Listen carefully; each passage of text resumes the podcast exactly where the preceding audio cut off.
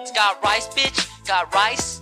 Got food, got soup, got spice. Nach den bislang brutalsten ausländerfeindlichen Krawallen vergangene Nacht in Rostock.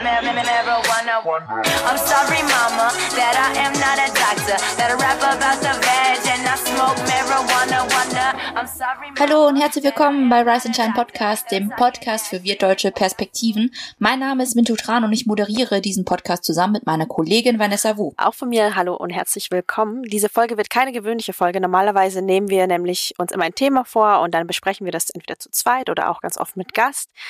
Diesmal aber haben wir ziemlich spannende News in eigener Sache und es geht um eine ziemlich große Veränderung, die bei uns ansteht. Und in dieser Folge wollen wir deswegen auch nur darüber sprechen. Also für alle, die gerade ganz neu dazukommen und eigentlich erstmal nur hören wollen, wie Rise and Shine überhaupt so ist, vielleicht klickt ihr einfach mal ein bisschen weiter und hört in eine andere Folge. Unsere Lieblingsfolgen sind ja Meine Mama, die Blumenfrau, wo Lynn von ihrer Mutter erzählt. Hamburg 1980 ist auch eine viel gehörte Folge von uns und die Boat People Folge, ich glaube von einem Jahr inzwischen haben wir die gemacht. Ja, so ziemlich. Ja, das sind ziemlich aufwendige Storytelling-Produktionen, auf die wir auch ziemlich stolz sind. Und alle, die uns schon länger begleiten, haltet euch fest und holt euch vielleicht auch schon mal ein Gläschen Sekt oder Popcorn oder was auch immer feierlich ist.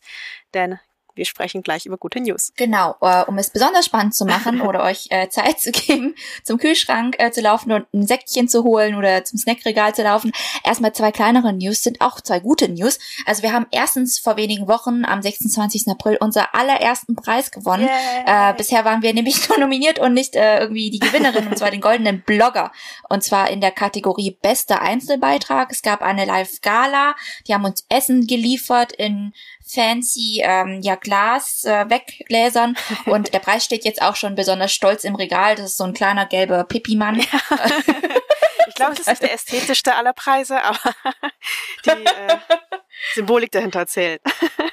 Genau. Danke geht raus an die Person, die uns eingereicht hat. Wir waren es diesmal nicht selbst, also wir haben uns nicht selbst eingereicht, sondern irgendjemand hat uns vorgeschlagen Mhm. und wir wussten gar nichts davon. Aber deswegen haben wir uns umso mehr über diese Überraschung gefreut. Äh, apropos Preis, ähm, das hatten wir schon in der letzten Folge angekündigt. Wir wurden auch für den Civis Medienpreis nominiert und da gab es ein Publikumsvoting, bei dem auch ganz viele von euch abgestimmt haben, Screenshots gemacht haben, uns geschickt haben oder auf Insta geteilt haben. Vielen, vielen, vielen, vielen Dank dafür. Ob das Ganze dann gereicht hat, das erfahren wir am 21. Mai, also schon in wenigen Tagen. Da findet nämlich die Preisverleihung in Köln statt. Wir werden beide vor Ort sein und ihr könnt uns auch dabei zugucken. Die Veranstaltung wird nämlich ähm, live gestreamt am 21. Mai, wie gesagt, 11.30 Uhr. Und wer das im Fernsehen sehen will, da kommt es nämlich auch nochmal. Es wird nämlich bei ARD laufen am 24. Mai um 23.35 Uhr, also schon ein bisschen später, aber hey, lineares Fernsehen. Die Daten und die Links zu allem packen wir euch in die Show Notes. So. Das waren jetzt die zwei guten Nachrichten. Sollen wir jetzt so langsam mit der großen Nachricht rausrücken? Ich bin so nervös, Mintu. Das ist eine Sache, an der wir jetzt ein Jahr lang gearbeitet haben. Ja, sogar schon länger. Sogar schon Ja, länger. es war also schon länger eineinhalb Jahre lang waren wir in Gesprächen. Ja. Das ging hin und her, es war eine Achterbahnfahrt. Und jetzt ist es tatsächlich fest und fix und äh, wir können das der Öffentlichkeit erzählen. Ja. Und zwar, soll ich das sagen? Willst du das sagen? Ich weiß es. Ich weiß es auch Oh. nicht. Du, mach du. Soll- Weil du ja, hast okay. nämlich das Ganze angefangen. Du ähm, hast gesagt, Ja. so, das geht so, wie wir es machen, gerade nicht weiter und du hattest die zündende Idee. Vielleicht fängst du sogar da an, wie es nämlich anfing. Genau, es fing damit an, also wie ihr wisst, wir machen ja den Podcast immer noch oder bisher in unserer Freizeit als Freizeitprojekt, unterstützt durch unsere tollen Steady-AbonnentInnen, die uns alle Fixkosten zahlen und uns auch so ein bisschen ja finanzielle Stabilität geben, damit wir einfach immer ähm, ja Fahrtkosten zahlen konnten. Oder auch mal und, investieren ähm, konnten, so in Technik oder so, neue Software. wir haben einfach jetzt zwei gute Rode-USB-Mikros und das ist einfach alles euer Verdienst. Aber wir konnten uns trotzdem nicht wirklich einen Lohn auszahlen oder so. Und dieser Podcast hat einfach immer mehr Zeit in Anspruch genommen, die wir einfach nicht so wirklich, also wir arbeiten ja beide, haben Hauptjobs und ich habe teilweise Jobs abgesagt, um diesen Podcast zu machen. Ich habe Urlaub genommen, um diesen Podcast zu machen. Ja, genau. Und ähm, wir haben am Anfang unserer Karrieren hatten wir noch so viel krass Energie und haben das irgendwie alles durchgepowert, nach Mitternacht irgendwie äh, aufgenommen oder am Wochenende alles gemacht und so langsam merken wir, wir werden auch alt, das geht so langsam alles nicht mehr. Wir müssen das so in unsere Arbeit integrieren, dass es langfristig funktioniert. Und dann habe ich einfach angefangen rumzufragen, und zwar bei meinem Arbeitgeber bei WDR Cosmo und meine Chefin war auch sehr dafür, dass der Podcast unter Cosmo läuft. Aber wie die öffentlich-rechtlichen Mühlen halt so malen, das dauert dann sehr, sehr lange. Und ähm, jetzt ist es über ein Jahr später, aber äh, wir sind jetzt soweit. Wir kommen jetzt mit der nächsten Folge bei Cosmo raus. Und Und weil Vanessa ja Genau. bei Zeit Online arbeitet. auch bei Zeit Online, genau. Ja. Also es ist so, dass wir ganz lange mit Cosmo gesprochen haben und das auch irgendwie alles cool aussah, aber ich habe einfach einen anderen Arbeitgeber. Ich bin Journalistin bei Zeit Online und da ist es mal ein bisschen schwierig, weil ich bin festangestellte Redakteurin. Ich konnte nicht einfach einen Arbeitgeber wechseln und ich will das auch nicht. Also ich bin total gerne Journalistin ähm, und mache auch nicht nur so wirtdeutsche Themen oder was wir hier im Podcast besprechen, sondern habe auch einfach eine große ja auch. Leidenschaft einfach für alles mögliche andere, für das aktuelle Geschehen, für Nachrichten, für Nachrichtenhintergründe, Porträts, Reportagen und so weiter. Und deswegen haben wir so verhandelt, dass ich den Podcast zukünftig in meiner Arbeitszeit machen kann und Mintu den Podcast in ihrer WDR-Zeit machen kann. Wir kriegen dafür jeweils vier Tage. Das ist sehr ehrgeizig, weil ehrlich gesagt arbeiten wir ein bisschen mehr, aber wir versuchen es mal, dass wir das da weiterhin ganz gut äh, hinkriegen. Es ist eine Möglichkeit, diesen Podcast nachhaltig weiterzumachen, weil das war einfach unser großer Wunsch, so Rise and Shine so lange leben und blühen zu lassen, wie es einfach nur geht und nicht einfach zu sagen, so Leute, wir sind so fertig, wir können nicht mehr. Die Ansprüche an uns, also von außen, aber auch von uns selbst an unseren Podcast, die wachsen einfach und qualitativ wollten wir nie runterschrauben. Ja, und ich glaube, das war, glaube ich, einer der Hauptgründe, warum wir gesagt haben, lass uns das versuchen, irgendwie bei einem öffentlich-rechtlichen Medium unterzubekommen, weil ich glaube, vor allem die Ansprüche an uns selbst sind einfach krass gewachsen. Ja, Also wir wollen mehr dieser Storytelling-Folgen machen. Wir wollen das qualitativ hochwertig machen und zwar jedes Mal. Wir wollen da auch äh, mehr Zeit haben, uns die Skripte nochmal anzugucken, nochmal zu gucken, hey, ist auch alles dingfest und sachlich okay und irgendwie äh, sind alle Facts right und das kostet alles Zeit. Genau. Also, wir recherchieren ja auch einfach unsere Zeit. Folgen. Also wir stecken wirklich schon sehr viel Mühe, vorher viele Informationen zu sammeln und sie für euch zu strukturieren, damit sie einfach ja so spannend wie möglich in diesen 30 Minuten rüberkommen und ähm, hören uns auch um und führen vorher auch Interviews und schneiden die zurecht und so weiter. Und das ist einfach total viel. Aber irgendwie, ja, ich weiß auch nicht, ich glaube, wir sind auch beide, will ich mal sagen, so leidenschaftliche Journalistinnen, dass wir das, also ihr habt uns immer wieder zurückgespiegelt, dass ihr es auch total gern mögt, wenn wir einfach nur reden, so zum Beispiel über persönliche Sachen. Ja. aber irgendwie war das für uns immer so, hm, ja, aber wir können noch X, Y und Z anrufen und diese Meinung auch noch einholen und so. Ja. Und das ist ja das Coole an unserem Podcast, finde ich, dass es immer ein Podcast war, der nicht nur sagt, okay, das ist jetzt unsere Perspektive darauf, sondern wir schon versucht haben äh, zu sagen, hey, wir sind, haben jetzt auch nicht die Weisheit mit irgendwie Löffeln gefressen. Ähm, wir sind nicht irgendwie wir Deutschland. Äh, Ja, nee, gar nicht. Oh wir- Gott, je länger wir das gemacht haben, Ja. desto mehr haben wir gemerkt, wir sind eigentlich so ein kleiner Teil, wir wissen gar nichts. Genau, das ist jetzt erstmal die News. Äh, wir kommen als WDR Zeit Online Kooperationspodcast raus. Das ist, glaube ich, auch das erste Mal, dass das so passiert. Also wir sind auch voll so Innovation.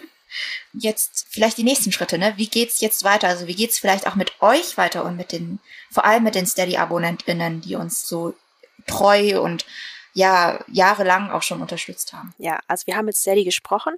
Was wir machen können, ist, dass wir selber einfach Steady kündigen, sodass eure Überweisungen an uns automatisch stoppen. Und die, die, glaube ich, im Voraus oder so schon bezahlt haben, ihr müsst natürlich nicht irgendwie den Rest auch quasi noch mitfinanzieren. Ihr könnt das gerne, aber da würden wir eher im Einzelfall mit euch nochmal sprechen, wie das ist. Das heißt, äh, dass ihr nicht mehr in unserer Kooperation bezahlt, sondern wir jetzt endlich von woanders auch bezahlt werden für diese Arbeit. Und es ist letzten Endes Ja. auch einfach Arbeit.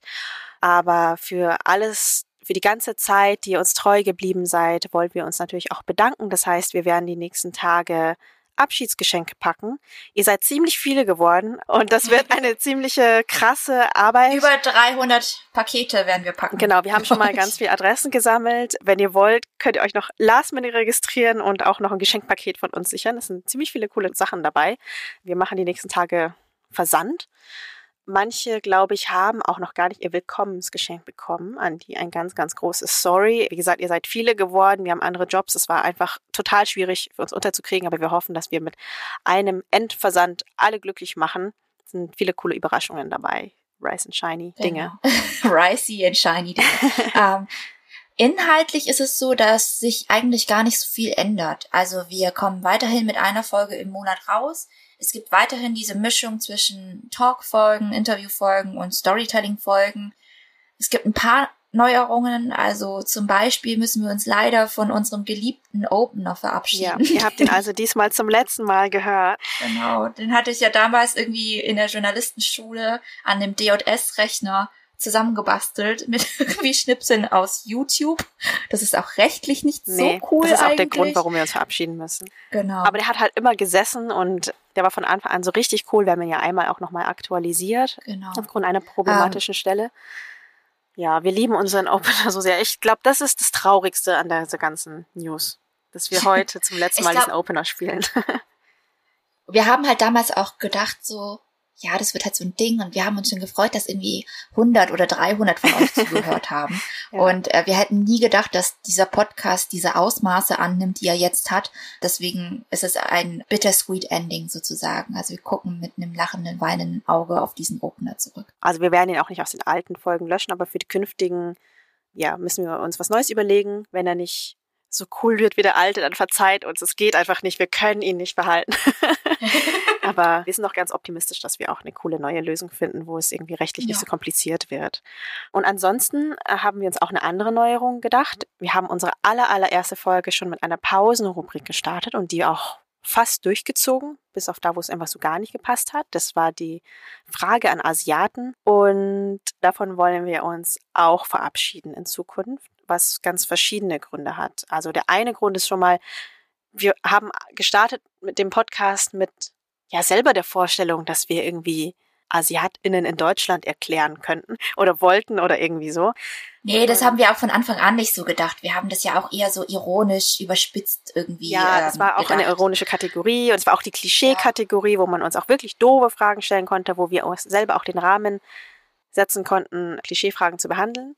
Aber trotzdem, also in der, der Wortlaut ist einfach der Wortlaut, Frage an Asiaten, das ist einfach zu groß. Auch ironisch ist das noch für uns zu groß.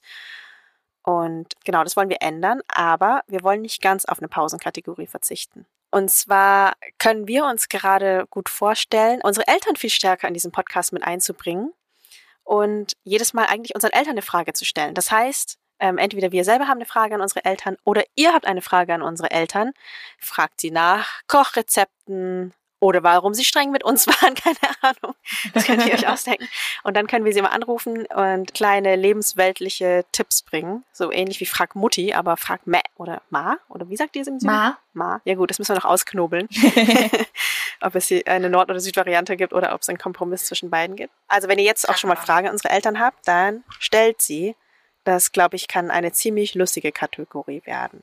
Vanessa, du hast gesagt, du hast auch noch so eine letzte Abschiedsüberraschung von der Frage an Asiaten für mich mitgebracht. Ja, genau. Also dadurch, dass die Kategorie jetzt leider sterben wird oder auch zu Recht, keine Ahnung, und wir wissen, dass viele von euch sie sehr lieben, habe ich noch ganz viele von diesen Fragen ausgedruckt, die ihr uns mal gestellt habt. Das heißt, ihr kriegt einfach in dieser letzten unabhängigen Folge von uns einfach geballt Antworten auf eure Fragen an Asiaten. So, ich habe hier eine Schüssel gemacht, ich habe ganz viel ausgedruckt. Und ich ziehe jetzt irgendeine davon. So.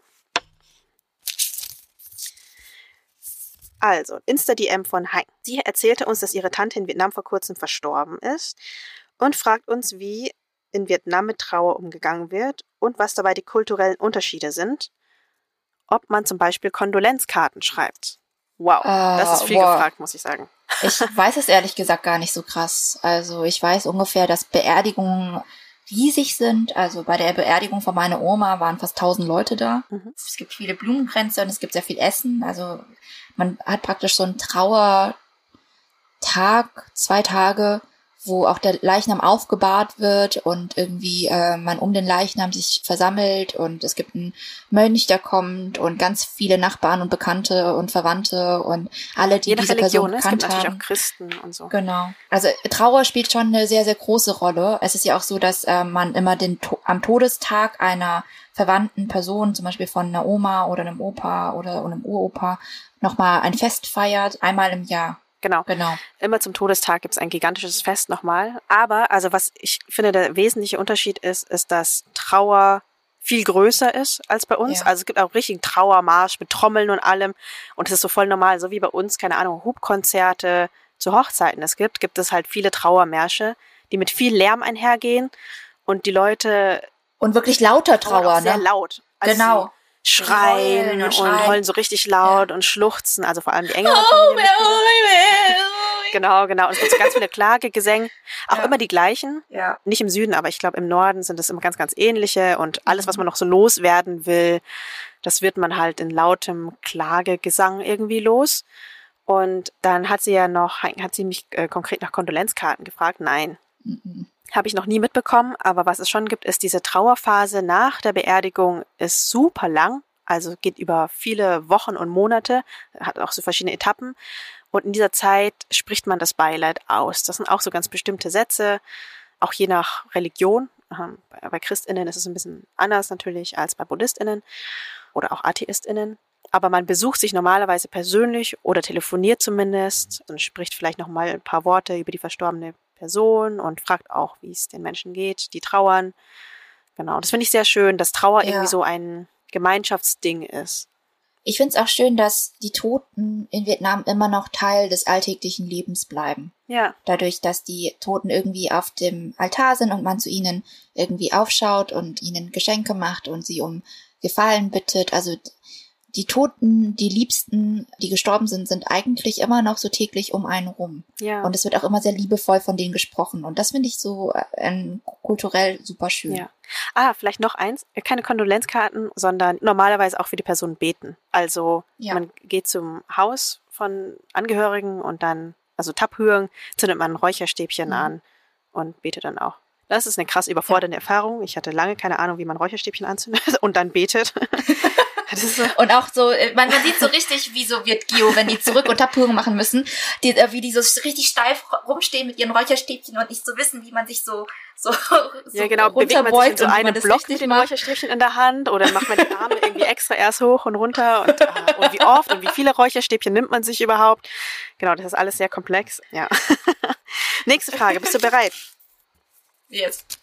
Die kam von Olga per E-Mail und sie fragt, ist K-Pop auch in Vietnam sehr verbreitet oder gibt es dort kaum K-Pop-Fans? Es gibt sehr viel K-Pop. Ja. Aber das war auch äh, so eine Phase, glaube ich, vor allem vor fünf Jahren und so. Inzwischen ist es ein bisschen weniger. Ich habe das Gefühl, inzwischen ist V-Pop on the rise. Es gibt immer besseren V-Pop und die Jugendlichen und jungen Menschen hören auch sehr viel V-Pop. Also vor ein paar Jahren, dass es noch nicht so guten V-Pop gab, irgendwie die Szene hat sich gerade noch entwickelt, ähm, hat, hat man sehr viel K-Pop gehört in Vietnam auf jeden Ja, Fall. was ich euch voll empfehlen kann, ist ähm, auf Spotify zu gehen und Top 50 Vietnam anzuklicken. Da hört ihr quasi die Vietnam-Charts. Und da waren vor ein paar Jahren oder Monaten noch wirklich viel K-Pop so auf den ersten Plätzen. Aber jetzt kommt so Sun Dong und Hua Kim Duan. Also so richtig, also V-Pop ist sehr kitschig. Das ist so richtig ganz viel so Balladen und so. Es gibt auch Sachen, die fetzen ein bisschen mehr und eigentlich auch ganz coolen Rap. So, und das höre ich dann am liebsten. Lab. Okay, Genau. Nächstes. nächste. Nochmal per E-Mail von New oder New. New wahrscheinlich. Ja, wo habt ihr in eurer Kindheit was über Vietnam gelernt? Bei mir war es Paris by Night. Ja, es war halt auch Barry by Night einfach. Wir haben echt viel Barry by Night geguckt. Meine Mom hat viel so Geilungen gehört und so. Äh, beim Putzen. Sonntag aufgewacht, erstmal laut Geilungen. Immer Geilungen, also so, keine Ahnung, New Wooden äh, CDs im Auto rumliegen. Ja, das sind so, es ist so ganz hohe, so opernartige Musik. Ja. Wobei ich. Und so, nee, und ja, auch so Klagemusik. Ja, so ja, vielleicht ja. eher. Aber ich würde nicht sagen, dass ich da ein großer, großer Experte bin. Oh, Fignon haben wir auch noch viel gehört. Fignon und Wooden. Mm. Ähm, Ja, nee, meine Eltern haben nie Musik gehört, also ich bin voll ohne Musik aufgewachsen. Mhm. Tja, ich habe wirklich eigentlich nichts in meiner Kindheit über Vietnam gelernt. Das kam eigentlich alles erst später im Studium. Nächste Frage. Das kam auf Twitter. Okay. Das war eigentlich Ursprungsidee, dass man das tweetet, Hashtag Frage an Asiaten. Und zwar von Dung. Dung fragt, was denkt ihr sind die Unterschiede zwischen Asiaten in den USA und in Deutschland und warum ist die Asian American Community, vor allem auf YouTube, so wichtig für junge Asiaten in Deutschland? Ich glaube, du bist auch die Experte für diese Frage. Ja, weil es halt einfach mehr gibt. Also, was soll man sagen? Also, äh, ich glaube, dass ähm, wir sich für Popkultur interessieren und das irgendwie auch produzieren können auf YouTube vor allem. Das war ja irgendwie diese YouTube-Zeit, wo viele auch Asian Creators kamen. Da gab's halt auch schon Leute, Mhm. die so alt genug waren, um YouTube-Videos zu produzieren. Das war in Deutschland noch nicht so wirklich der Fall. Also der große vietnamesische Babyboom in, in Deutschland kam ja erst in den 90er Jahren. deswegen, ähm, genau, deswegen habe ich auch, ich habe auch als Jugendliche immer amerikanisches Asian American YouTube geguckt.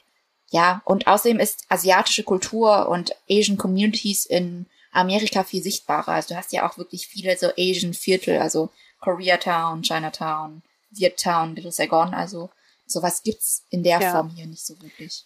Ja, es sind einfach vor allem die Export People. Es ist ja auch nicht nur YouTube, es ist auch hier Literatur zum Beispiel Ja. mit Nguyen oder jetzt Ocean Vuong. Ja, es ist einfach präsenter. Ähm, nächstes.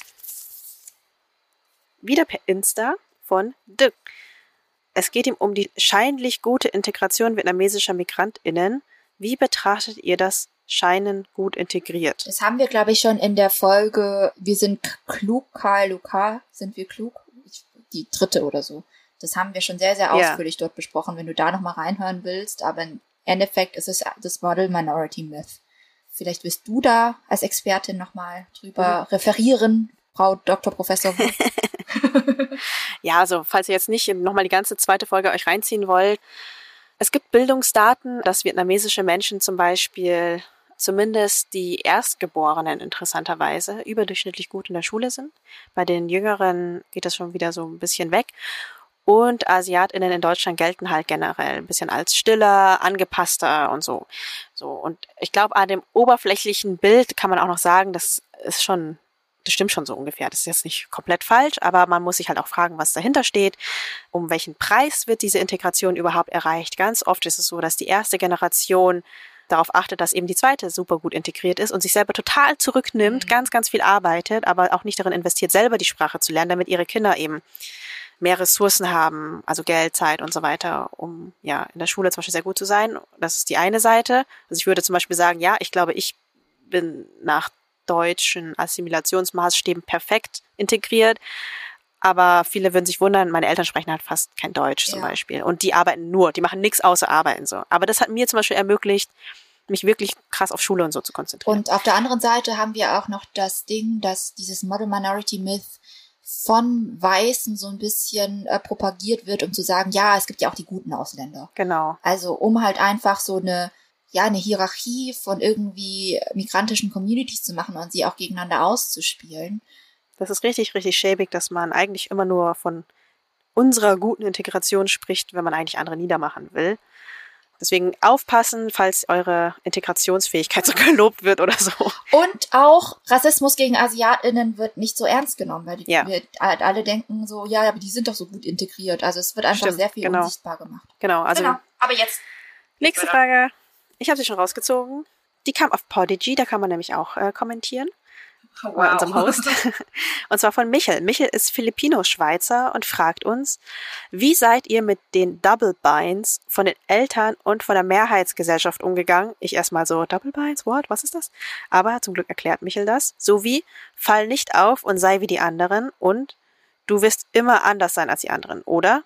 Du musst besser sein als die anderen, um gleichwert zu sein und egal wie viel du gibst, es wird niemals genug sein. Äh, wie gehen wir immer noch damit um, willst du eigentlich fragen?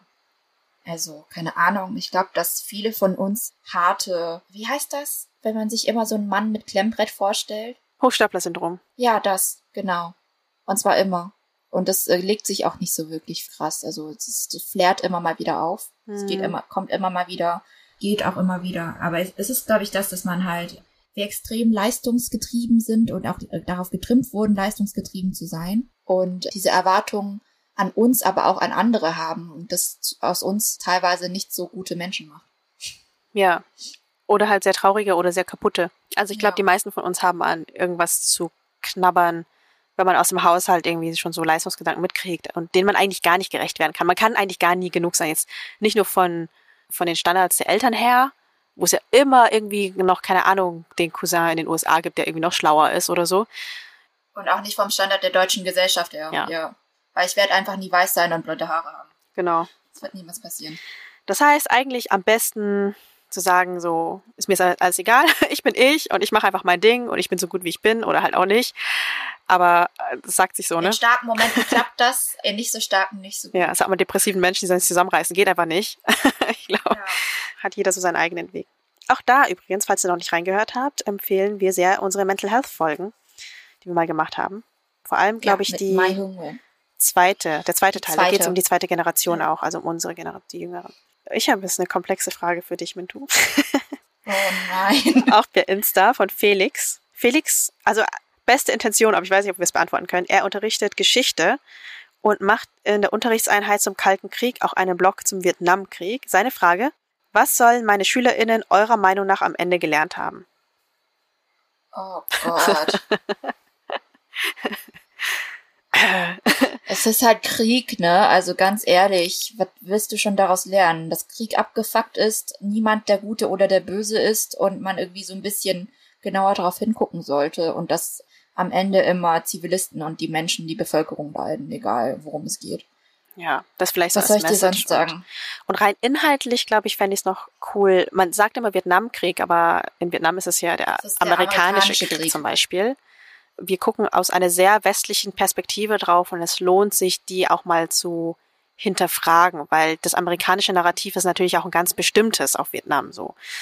Da war irgendwas, aber dann haben wir unsere armen Soldaten wie hingeschickt und dann auch noch irgendwie verloren. Ah, bla bla bla, blöder Dominoeffekt, so und so, Kommunisten und die ganze Vorgeschichte auch, wie die Kommunisten in Vietnam überhaupt diesen Zulauf bekommen haben, das lohnt sich auf jeden Fall, äh, sich ein bisschen mehr damit auseinanderzusetzen. Genau, wie die Re- Region generell überhaupt so destabilisiert wurde. Also es gibt nämlich nicht nur den Vietnamkrieg, sondern es ist eigentlich ein ganzes Jahrhundert mit bewaffneten Konflikten gewesen. Ganz vielen verschiedenen Regimewechseln. Es ist japanische Besetzung, dann kamen die Amerikaner irgendwann, die nein, Japaner kamen, dann kamen die, ja, die Franzosen und dann kamen die Amerikaner. Ja, ist viel. genau. Und Ja. dass man auch da vielleicht einfach so die eurozentrische Perspektive ein bisschen rausnimmt. Das glaube ich, finde ich Ja. progressiv für deinen Geschichtsunterricht. Hey, wir haben nur noch zwei Zettel übrig. Let's do it. Ein Insta-User-In fragt, ist Mai ein beliebter vietnamesischer Mädchenname? Einfach ja. Ja. Und ich glaube vor allem aber in Deutschland, weil in Deutschland suchen Eltern oft Namen, die keine diakritischen Zeichen haben, so wie zum Beispiel Mai oder Ja. Lan, Lan, Ling. Lin. die sind dann in westlichen Ländern sehr verbreitet. Okay. Allerletzte Frage an Asiaten ever. Die kommt von Anne, kam auch per Instagram. Und zwar, welche Rolle spielt aus eurer Sicht der Buddhismus in der vietnamesischen Community? Habt ihr selbst einen Bezug zu Religion? kommt halt drauf an, zu welcher vietnamesischen Community du gehörst. Ne? Mhm. Also es gibt buddhistische Communities und es gibt katholische Communities, es gibt Saudai, es gibt auch muslimische Ja. Communities in Vietnam, was ich äh, erst kürzlich gelernt habe. Aber ja, klar, der Buddhismus hat äh, eine Bedeutung in Vietnam, weil es sehr viele Buddhisten gibt. Unsere Eltern sind auch, zumindest bezeichnen sie sich als Buddhisten. Ich würde Nee, nicht sagen, nicht. dass meine Eltern praktizierende Buddhisten sind. Keine Ahnung. Du hast, du bist aber Buddhistin geworden, Vanessa, ne? Du hast Ja. dich in letzter Zeit sehr viel damit beschäftigt, vor allem mit dem Zen-Buddhismus. Ja, also meine, meine Eltern sind nicht buddhistisch, würde ich sagen. Also meine Oma schon, aber mein Papa ist auch überzeugter Atheist zum Beispiel. Äh, meine Mama hat, glaube ich, nur so eine Offenheit für sowas, aber keine Berührungspunkte damit.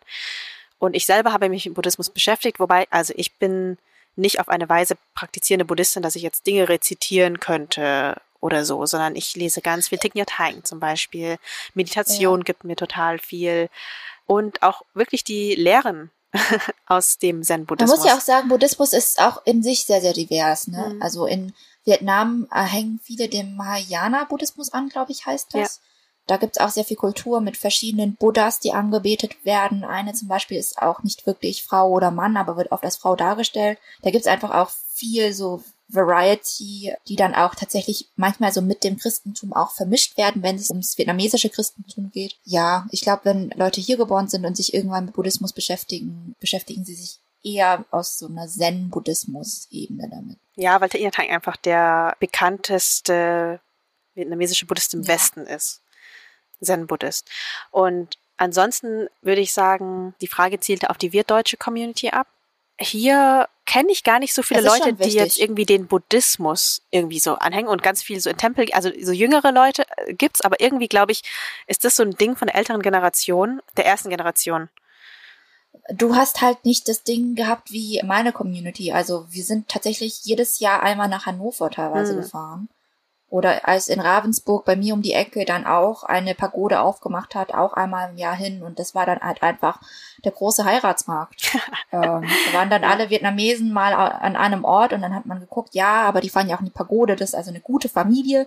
Dann hat man geguckt, äh, wer ist denn Sohn, was macht der so, was ist deine Tochter, wie hat es die so? Ja. hm, sollt ihr mal befreundet sein? Also, äh, Ja. und es gab halt auch viel Essen, sehr viel äh, buddhistisches, vegetarisches, veganes Essen im Chur. Also Chur-Essen ist das Beste. Hm, Und, Chur ist Tempel. ähm, ja, Genau, ich war es einfach so ein. Also Community-Treffpunkt. nie gemacht. Ja. Und ich habe mir immer Ja. vorgestellt, dass es eben ja so ein Familiendings ist. Oder einfach wirklich Community-Treffpunkt, ja.